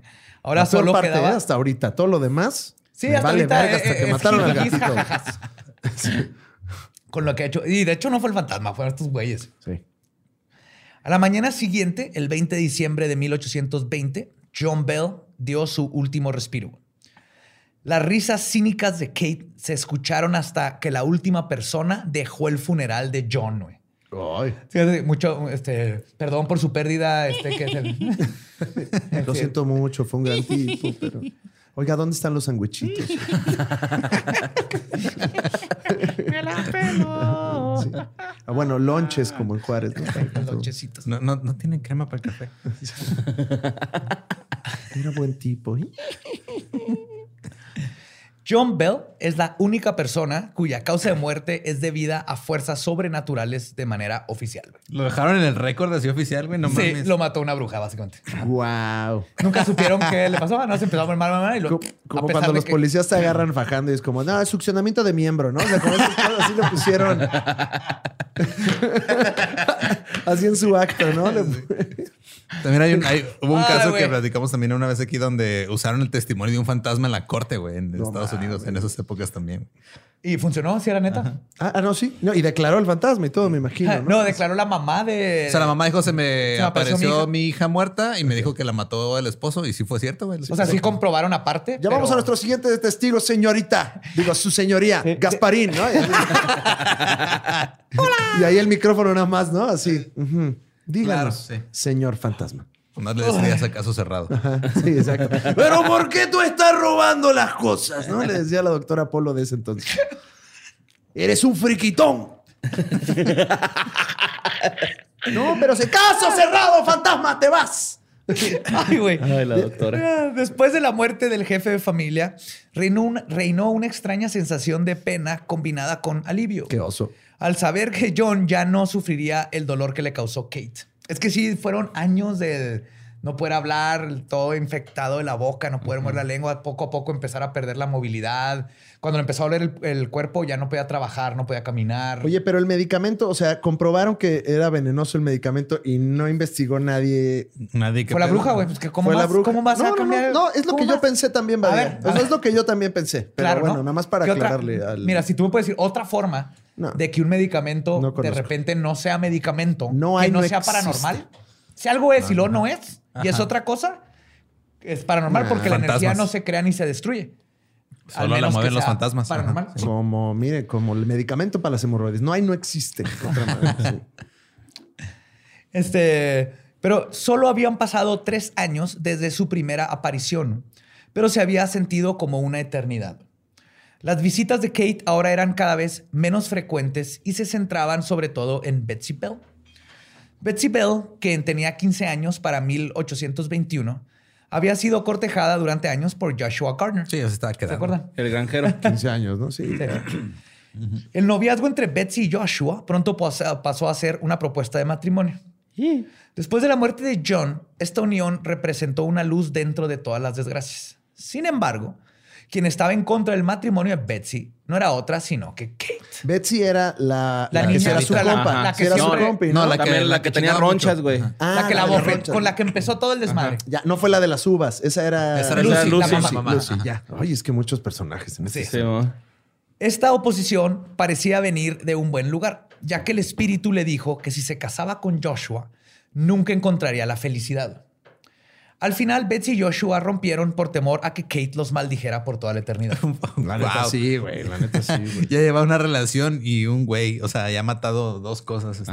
Bien rompehogares, ¿no? La Kate. Sí. Después de esto, Kate anunció su ausencia. Dijo, y citó, Me voy de vacaciones. Adiós, Luz, Lucy y el resto de ustedes. Estaré ausente por un periodo de siete años. Y Nada Bye. más ves un palito con una tela amarrada flotando, güey, saliendo Así de la casa. De, de que regresará, ¿no? Se Con vienen un cosas. Se vienen cosas grandes, dice Kate. Me voy a hacer un proyecto. Síganme en mi TikTok, suscríbanse. Bye. Bye, Ben. Por supuesto, la familia estaba de que no podía creer lo que estaba sucediendo. Todos Ahorita, estaban o sea, contentos por su partida. este punto. Sí, ahorita, o sea que ya al fin se fue. Sí. Yay, the witch is dead, the witch is dead. La única que seguía afligida era Betsy, que tenía el corazón roto por su ruptura con Joshua Garner. Sin embargo, Richard Powell, el que era su maestro en la escuela, se puso buzo y comenzó a visitar a Betsy con mucha frecuencia. Él siempre estuvo enamorado de ella, lo cual lo hace alguien pervertido. increíblemente creepy. Ajá. Sí, güey. Ajá. De la Porque- época, vaya. Producto de la época. La conoció, como les dije, desde que era una niña. Aún así, sus esfuerzos rindieron frutos y los dos se casaron en 1824 en la iglesia bautista de Red River. Pasaron los años, los hijos de John Bell hicieron sus hogares en otros lados. Lucy permaneció en la antigua casa hasta su muerte en enero de 1837. Todavía recibieron algunos visitantes que esperaban que Kate regresara, pero ella, fiel a su Ah, palabra, Ya, ya no está el fantasma, no Llevamos ocho meses viajando. él, eh, ya dijo perdimos, que siete años. sí, perdimos a dos en el camino. El fantasma. Nos tuvimos que comer a Ricardo. Los demás no me importa, el fantasma. Luego, fiel a su palabra, Kate apareció hasta 1828, pero solo para platicar con John Jr., que nunca le tuvo demasiado miedo al espíritu. Kate predijo en esa ocasión que habría una guerra sangrienta, y cito, cuyo resultado será la libertad de los negros. wow. 34 años después, el 25 de abril de 1862, Nueva, Orle- Nueva Orleans, Nueva Orleans, Nuevo, que- Orleans. Ponte nuevo, ni Orleans. Güey, no, ni dije ni Orleans. Samuel García de. Nueva- Ah, sí, güey. Con una niña de novia. Bailando. Sí, sí, Puta sí. madre, ya, ya van a ver camisas de eso. Ya, claro. Bueno, mira. New. Orleans. Nuevo Orleans. Nuevo Ponte Orleans. nuevo, ponte Nuevo Orleans. Ay, güey. Ahora no nos vayan a demandar, güey. No, no, no. Ahorita, New Orleans. Ah, no, sí andan demandando, ¿verdad? Ahorita los Sí, no. políticos. Chinguen a su Pues, madre. New Orleans fue, fue capturada por el ejército de la Unión y esta predicción fue la última aparición que hizo la infame bruja En de. Se retiró. Se retiró. Se dijo, Sí. ya, gracias, demasiado. Vámonos. Pero la historia no termina ahí. Ay, Badía, qué bueno, porque no quería que acabara. Sí. Y les voy a contar, y lo que les voy a contar quizás pueda arrojar la pista que hace falta para resolver este misterioso caso. Oye, Badía, todo esto que nos muestras tú de, de tu gran investigación, eh, o sea, eran como diarios y, y cosas de la época. o Sí, de- y hay un libro completo que se escribió en los 1800 por John Jr. Este, escribió un chorro de cosas y luego se pasó a alguien que lo imprimió. Y es, es entre leyenda y todo, pero es un libro antiguísimo que se Sí. escribió tiempo después de que sucedió todo. Pero, Pero o sea, ahí está viene de esos ahí está documentado. documentado. Exactamente. Verán, la muerte de Bell no fue la última vez que la bruja hizo su aparición, ni cuando dio su última este, profecía. Después de 12 años, los extraños ruidos en las paredes comenzaron de nuevo. Para este tiempo, Richard Powell este, decidió llevar a su esposa. Ah, es que ya estaba Richard Powell, ya vivían casados, tenían casados y vi- se fueron de Tennessee, están viviendo en otro lado y empezaron los ruidos en O sea, la casa. 12 años después, esto es 1800 ya, o 1900 ya. No, 1800. 1830. algo así. 1800 ah, Ajá. 1830, ya, pues soy un pendejo. Sí, pero Ajá. ellas ya están en otra casa y empieza el ruido y Richard dice a la verga, porque él le tocó todo, ¿no? Él le tocó Sí, vivir él era todo. el compa de, de John, ¿no? Sí, maestro, compa, le tocó todo el desmadre. Entonces decide llevar a su esposa con un hipnotista reconocido para ver si eso ayudaría a explicar qué había sucedido antes Y Claro. más importante, ver si era posible evitar que comenzara de nuevo. Claro. Duérmase. John Milton ahí, ¿no? Así. Pues John Milton hace temporadas como de medio año aquí en Juárez. Eh. John Milton, eh, pa- paréntesis, eh, yo lo admiro mucho porque en Monterrey, cuando luego vamos de visita por la familia de Yara, tiene un espectacular que dice Show de John Milton hoy. Sí. aquí también estuvo. ¿Cómo? Hoy, ¿Así? sí. Hoy. Hoy. No Es que- importa qué día no lo leas. Y no, hay más información, güey. Ajá. Es que es como la lucha libre, so- son varios John Milton. No, güey, se pone un mes ahí en el Río 70 en Monterrey y todos los días da show, güey. Sí, aquí, también ha aplicado esa. Ese, ese espectacular que dices estuvo a dos cuadras de mi casa hace un año y, ah, y medio más o menos. Qué huevos, ¿no? Sí, John cabrón. Milton, o sea, O sea, ¿cuántas Imagínate, tú vas ahí y de repente ves en Tijuana, Alex Fernández, show hoy. todos los días, así. No importa cuando leas esto, así. ¿No es peligroso estar hipnotizando gente al azar? ¿no? Eh, pues no sé, porque como me hipnotizó, no lo sé, man. No, así, no lo sé. Un de estos le va a hacer John Milton así, Ajá. Caguama y todos. ¡Pum! Un Up. ejército así. Era, era el Trigger War. Y así le dijo a Pau, ¿no? Duérmase. Duérmase. Aflójese. Ahora será un perrito con cara de conejo. Aflójese. Ay, güey. Que en estos tiempos eran el mesmerismo, ¿no? Mesmer. Mesmerize. Ajá, mesmerize. Mesmerícese. Mesmerícese. Pues bajo hipnosis, Betsy comenzó a contar una historia que es aún más aterradora que el fenómeno paranormal. Poseída por el espíritu, empezó a hablar en otra voz, le cambió la voz y empezó a hablar la voz de Kate. ¿no? Y luego cambiaba las voces porque les digo que tenía diferentes, cambiaba de voz cuando está contento, triste, Sí. a veces era como un niño. Pero veces diferentes voces o es como cuando Jorge Falcón dice que tiene mil caras. No, lo que pasa es que. Lo que pasa es que Kate era como Gilberto Glés, imitaba Ándale, y sí, todo así. Estuvo sí. parodiando Kate, ¿no? Así. De hecho, sí, sí cambiaban las voces, bien cabrón, las Ok. identificaban perfectamente. Entonces, poseída por el espíritu, este les explicó lo que había pasado. ¿El mismo espíritu resolvió su propio misterio? Pues les contestó. O sea, le dijeron, ya hipnotizada, cuando le dijeron que empezó a la regresión, llegan, el espíritu empieza a hablar y le dicen, what the fuck, ¿no? Así, oye, eh, ¿qué pedo, pinche Kate? ¿Qué, pues, ¿qué pedo, no? Sí. Ya cuéntanos. Ya bien cotorra, sí. Ya ya. dinos qué onda, güey. Muchas pinches voces. que- A ver, haz la voz de Goku, ya la andaban ahí diciendo, ¿no? Te, te mando un Kamehameha. Hola, soy Kate. Pues Kate dice, o la, la bruja de Bell, que su razón de existir era pro- para proteger a Betsy cuando su padre comenzó a abusar sexualmente de ella, güey. A la verga. Ok, ese- You've been protected. que empezó como a los 12 años. Ok. Les dijo que John Bell había comenzado a entrar en las noches al cuarto de Betsy y abusaba sexualmente de su No hija. mames. Así que al principio la bruja comenzó a atormentar a la niña para que acusara a su padre. Es por eso que lo primero que sucedía era que le quitaban las sábanas, imitando lo que hacía John Bell al entrar a la recámara de su hija, para intentar de hacer que Betsy no ignorara lo que sucedía, porque Betsy, pues obviamente víctima de abuso sexual, no, Sí, no no, de- no quería hablar. una niña, güey. Y la bruja dice que por eso le quitaba para así que no se te olvide, ve a- te- para tratar de traumarle y que hablara. güey. Y oye, ¿y por qué no Kate dijo? Porque era muy platicadora. Sí. ¿No? ¿Por qué no Kate dijo? eh, oigan, este, hay un abusador aquí. este, Sí, güey. um, eh, ¿Qué pedo, no? Ya pónganle su madre, ¿no? Si va a poner dedo, que lo ponga bien ella, ¿no? O sea. Bueno, Sí, creo que tiene que ver con. Ahorita que termine, podemos. oh, hay, hay más, ok, Ah, hay más, hay más, discutir. ¿no? Después. O ya de señor, ¿por qué no denunció la niña, no? O sea, hubiera denunciado en su momento, güey, también, la neta, güey, o sea. ¿Por qué hasta ahorita? ¿Por ¿Por qué hasta ella ahorita? casada en otro estado con, Sí, a través güey. de un fantasma? La Otra neta, vez, güey, la En neta. corte de fantasmas tenemos a la bruja de Blair que viene a demandar Sí, a. John Bell por abusar sexualmente de su hija. ¡Caso fantasmagórico! Ay, la doctora. Ah, Entonces, eh, Después de lo de las sábanas un rato, comienza a golpearla y a subirse sobre ella y luego sobre los demás, como cuando se le subía el muerto, este subía arriba y los bofeteaba, imitando al papa cuando se ponía sobre Betsy y lo que Betsy sentía. ¿Al papá cuando- o al papá? Al Porque papá. ya metimos Sí, una- Al papá. o sea, muy papá. noble la causa de Kate, pero entonces a la pobre niña le tocaba doble chinga, güey. La del Sí, papá y la y de la de Kate, güey.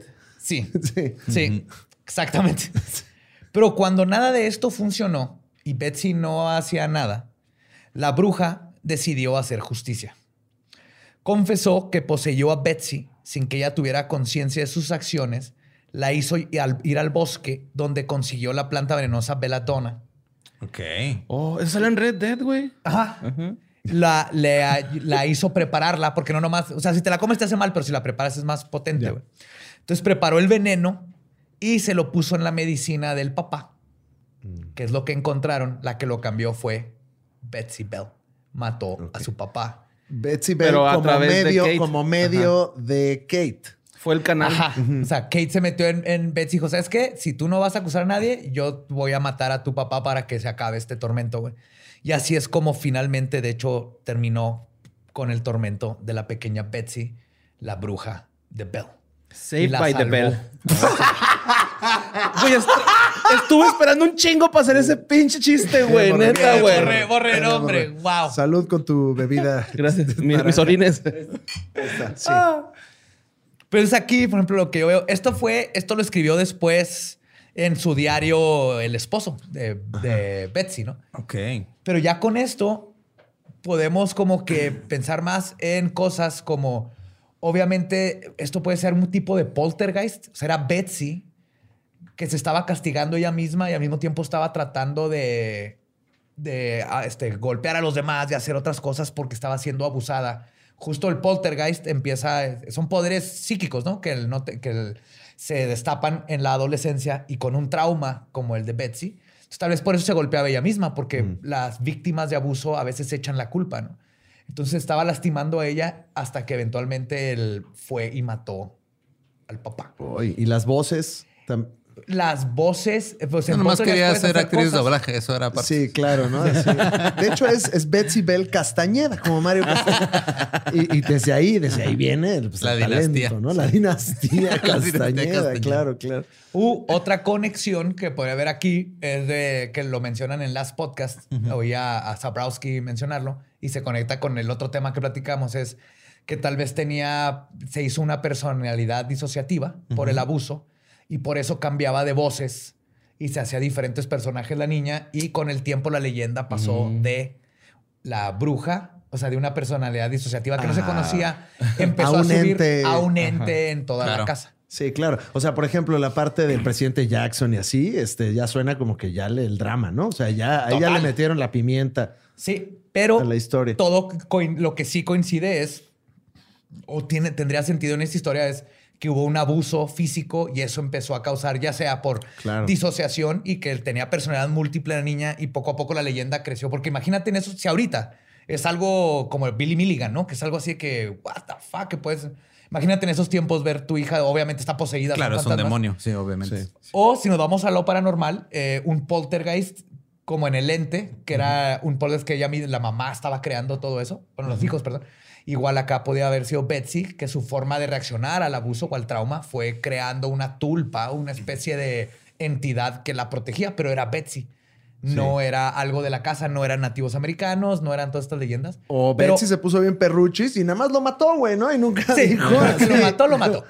Y entonces esa es la historia de Fuerte, bruja ¿eh? Blair, sí. Perdón, Wow. per- perdón que me fui así Blair. como que jajaja y luego, ah, Ahora sí que qué inesperada trama. Qué ¿no? inesperado final. ¿no? O el sea, yo- twist. Este, pues fuerte todo, ¿no? O sea, ya abuso sexual, pues ya no, ya no quiero hacer chistes, ya No, no, se acabó no. este episodio. Sí, ya. Sí. Ya nos vamos. Este, no, está muy cabrón, ¿eh? Es que, o sea, son las, las interpretaciones que le dieron en su momento a cosas que pues pasan y pues eran, eran los recursos que tenían. Ah, no, pues sí, claro, está pasando algo, es una bruja, güey, pero... Ajá, que de todas maneras, o sea, está raro porque el, el detective declaró que lo golpearon y lo sacaron, güey. O sea, sí hubo gente que, que declaró, gente reconocida en el pueblo y que no tenía por qué mentir, porque aparte en esos tiempos todo el mundo su reputación. Entonces, sí hay récords de gente que dice, yo fui a la casa y la bruja me cacheteó, güey, ¿no? Ok. Entonces sí pasaron cosas paranormales en esa casa, El según William. esta gente. Pinche William me dieron una pinche empanizada vergazos. Pobre William, sí le dieron. Órale, cabrón. Ay, güey, no, pues qué, qué loco. Sí, esto estaba bien interesante el caso de la bruja. ya nunca más se apareció. eh, Después de, la, de que la hipnotizaron y dijo y contó todo, se jubiló, vive ya en Mérida. no, No, ya se fue más tranquila, güey. Claro, sí. Como es Tiene- gringa, tiene una casa en Los Cabos, ¿no? Así. Sí, sí, donde, hace- donde hacen retiros de ayahuasca, güey. Así sí, sí, para, sí, para claro. extranjeros. Fuma sapo ya, pero de manera lúdica. Yo creo que Alexis fue con ella una vez. ¿no? Sí, claro, claro. Tiene sentido. Ah, pues muchas gracias por escuchar. Eh, recuerden que nos pueden seguir en todos lados como arroba leyendas podcast. Eh, Alex, ¿qué andas haciendo aparte de todo siempre? Eh, estamos haciendo un podcast que es el podcast de Alex Fernández. eh, Con Alex Fernández. con Alex Fernández. No sé si para este momento ya salió el episodio con leyendas legendarias, eh, pero va a salir. No sé cuándo. Igual ya salió y qué diversión. Eh, tenemos la Liga de los Supercuates, un contenido, el mejor contenido de Internet, que chingue su madre todo lo demás, donde Fran Evia y yo eh, leemos junto con un invitado. No, eh, donde hablamos de cosas ñoñas y pues creo que es todo lo que estoy haciendo ahorita. El podcast de los Supercuates también. El podcast de los supercuates, hacemos notas ñoñas y creo que ya, o sea, realmente la pandemia ya no nos permite hacer Ya más nada más te permite tener tres trabajos. Nada más tres trabajos y bueno, estamos escribiendo ahí unas cositas que próximamente podrán ver, En el espacio. Oh, excelente. creo. No sé si próximamente, ya lo estoy vendiendo y nadie nos ha Véndelo, güey. Fake it, Claro. Tú sí. proyectalo al universo. Próximamente Alejandro González Iñárritu dirigiendo Querétaro en el espacio. Es todo Así es, vamos a decir. Eh, pues a Que todos. Star Kate la Bellwitch. Exactamente, claro. Eh, qué pedo, culeros. Y gracias por la invitación, que bien la he pasado estos días. Está bien chido todo y me da mucho gusto verlos triunfando, muchachos. No, pues igualmente gracias por darte la vuelta al desierto. Qué bonito, Juan. es lo único que se va a decir. Tu Un casa. gusto tenerte por acá. Sí, a nosotros nos pueden seguir en todos lados como arroba mismo. leyendas podcast, a mí como arroba ningún Eduardo. A mí como Mario López Capi. A mí me encuentran ¿Qué, como. ¿Y borré? No, todavía no lo asimilo. Sí. Aparte, eres Mario Ernesto, ¿no? Arturo. Mario Aldo Arturo. Ernesto. no, como es Aldo, güey. perro. Por es eso, Aldo. por eso le puso Gabe así. No, es cierto. Aldo ya existía desde antes de que nos Sí, conociéramos. antes de que existieras. Es más viejo que todos nosotros. y, va, y, y se va a morir. Tiene el universo en los ojos, nosotros. Aldo. Nunca se va a morir Aldo.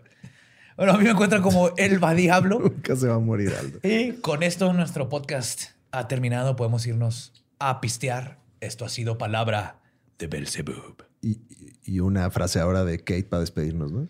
Una frasita. Una que- frase de Kate. Ajá. Ella también se despide. Y con nosotros Kate aquí también que vino y se despide con mucho cariño. Tu madre chupapitos en el infierno. Síganme en Instagram. Síganla en Instagram. Ahí está Kate, a- arroba vergachetadas. Digo, guion bajo, guion bajo, vergachetadas. Ahí está. Oficial. Oficial.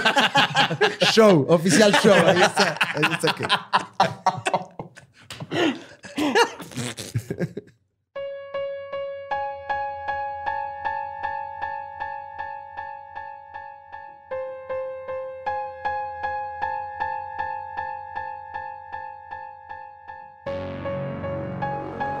Y eso fue La Bruja de Bell. The Bell Witch Project. De hecho, sí fue inspiración de los de Blair ¿La Witch. bruja? De todo, güey. Eran puros un cliché de terror sobre otro, sobre otro, sobre otro. Ah, sí, güey. totalmente. Pero te digo que eh, es como el origen de los clichés del terror en los mil, 1800. Y recuerden, chicos y chicas, las brujas sí existen. Son señoras como cualquier otra, o mujeres o muchachos. Esta es una tradición y filosofía y forma de vida. Con nombres sofisticados. Ajá. Claro. Y muy pocos de ellos tienen forma de bola de fuego. Y ninguno tiene forma de lechuza. Así No, que déjenlas tendrán. en paz. ¿Sí le tenían miedo a las tijeras? Hay que Yo probarlo. que sí. Te digo, De hecho, mi bebé uso, tiene ¿no? unas tijeras en la cuna, güey. O sea, Mira, estoy no, seguro que- ¿En no la almohada, cuna? No en la, la almohada. En, donde se ponen los pañalitos a un costado, ahí hay unas tijeras. Estoy seguro que le tienen miedo a sombreros llenos de miados que te avientan a la cabeza. Oye, Esa era una técnica, tiene que ¿verdad? estar atravesado por un alfiler. Ah, sí. Si no está atravesado por el alfiler, no les, no les va a Te pasar puede nada, sacar el ojo y luego con la pipí se te infecta. Y eh, entonces sí te va a salir bien caro el chistecito de andar ahí de- haciendo brujería. Sí, man. Así es. Y también puedes matar a un gran músico llenando uno de perfume con una manzana Oye, flotando. también. y pues por lo regular, digo, ahora no este, estamos como reestructurando. Por lo regular, aquí les platico yo alguna nota o algo. Ahora estamos ya tratando de, pues mejor pasar esas a historias del más acá, que si no saben y si no han escuchado todavía, ya hay dos episodios arriba. Mañana sale el tercero. Así es. Y es este espacio donde Borre se, se remonta a sus, Se explaya. este, a su pasado periodístico. De este, déjame hablar, ¿no? En Late Night con Badía. Este, que me estuvieron mandando, hablamos del caso Chitle. Ajá. Y me estuvieron mandando un chorro de información. Este, También de que hubo un exorcismo en la Facultad de Psicología de la UNAM. Of A ver, course. ¿Qué rollo, No carnales? Psicólogos. En la UNAM En ha pasado todo, güey. Eh, las camionetas negras de la UNAM también es otro caso que me mencionaron. El del, el del iceberg del UNAM. el- no, el iceberg del UNAM es el nombre del capítulo de, de los muchachos que me mandaron la información. Pero sí, este. Sí, o sea, porque Ya. es de todo el pedo este de. Ya es que se hizo como. Que mandamos un saludo. Trend. Trend el hacer el iceberg de las cosas, ¿no? Ajá. Entonces, ahí te ponen el iceberg de la UNAM como en. eh, sí, qué tan profundo iba todo el pedo. Uh. Que de hecho me mandaron una foto de un cráter con un artefacto alienígena que pues, se estrelló allá en UNAM. Pero esa no es el- la foto que sale en el video. No sé si ellos tendrán alguna otra fuente. entonces- No sé, pero es como la vez que Photoshop. supuestamente estaban cavando algo, no sé dónde, para ahora lo del tren Maya y luego salieron, entre comillas, Ah, las figuritas. este, figuritas así que decían Made in China, güey, con la pintura toda culera. Ah, de hecho, sí, yo a todo mundo que me preguntaba, lo más les hacía un close-up del ojo negro. Se ve perfectamente el- como el Era como pegamento, eran ¿no? como jaguares y así, Sí, ¿no? un Pero- epoxi. Ah, no, y lo, lo peor de todo es que eran figuras que tienen así elementos mayas y aztecas pegados cuando son culturas que no tuvieron contacto una con la otra. Es imposible que esté ahí pegado. Pero sí, ese tipo de cosas. Entonces, escuchen historias del más acá todos los jueves en este mismo eh, lugar. Si están escuchando esto en Spotify, va a salir. Si están viéndolo en YouTube, va a salir. Si están escuchando en una de esas apps de podcast que bajas del App Store, también ahí va a salir. Ustedes no se preocupen. Así es. Y entonces ahí, vamos- ahí es donde nos vamos a verdaderamente adentrar, porque siempre era así como de corrido al final de los episodios la información. Sí, y por eso ya la vamos a tratar ahora sí con cariño. Sí, y pues este, Con suavidad. Y suavidad. un cariño suavidad, güey, ¿no? Cuando, cuando he sido suave con un tema. Rico, suave. Ok. ¿Cómo se llamaba ese güey? Rico Suave, ¿verdad? Era su nombre de artista. Sí. Ay, güey, se me fue el nombre, güey. La otra vez estuvimos hablando de él. No me acuerdo. Gerardo. Gerardo. Gerardo. Gerardo. Ajá. Mi nombre es Gerardo. Y este, darle las gracias a Alex Fernández por darse la vuelta hasta Eh, acá. muchas gracias. Sí, thank se you, fue, Alex. se fue a tiempo, justo al día siguiente que se fue, empezaron vientos terribles que lo hubieran hecho tener que mudarse aquí porque no iba a poder volar. Entonces, este, gracias. Espero que se le haya pasado chido. Qué bueno que salió porque si no se hubiera muerto de hambre porque no sabe prender el carbón. Te mandamos un abrazo, Alejandro. ¿No Sí, sabe? Alex. ¿No sabe prender el carbón, Alex? ¿Has visto sus manitas? No, no aprendido Pero yo he carbón, visto, yo he visto historias en, en- en su casa donde está, él está haciendo carne asada, güey. Me, me ha mentido todos estos. ¿Lo todos viste estos meses. prender el carbón? No. There we go. De seguro le echa fogatol. Te no creo, no, amamos. Yo confío, yo confío en que un, un- un- un hombre tan sabio como Alex Fernández no usaría fogatol más que para incendiar algo a propósito. No estoy diciendo que Alex Fernández incendie cosas a propósito. Nada más no estoy diciendo que eso. gracias por venir. Pues, Lo queremos mucho. y nos Queremos mucho, escuchamos la próxima semana en Leyendas Legendarias. Abracadabra.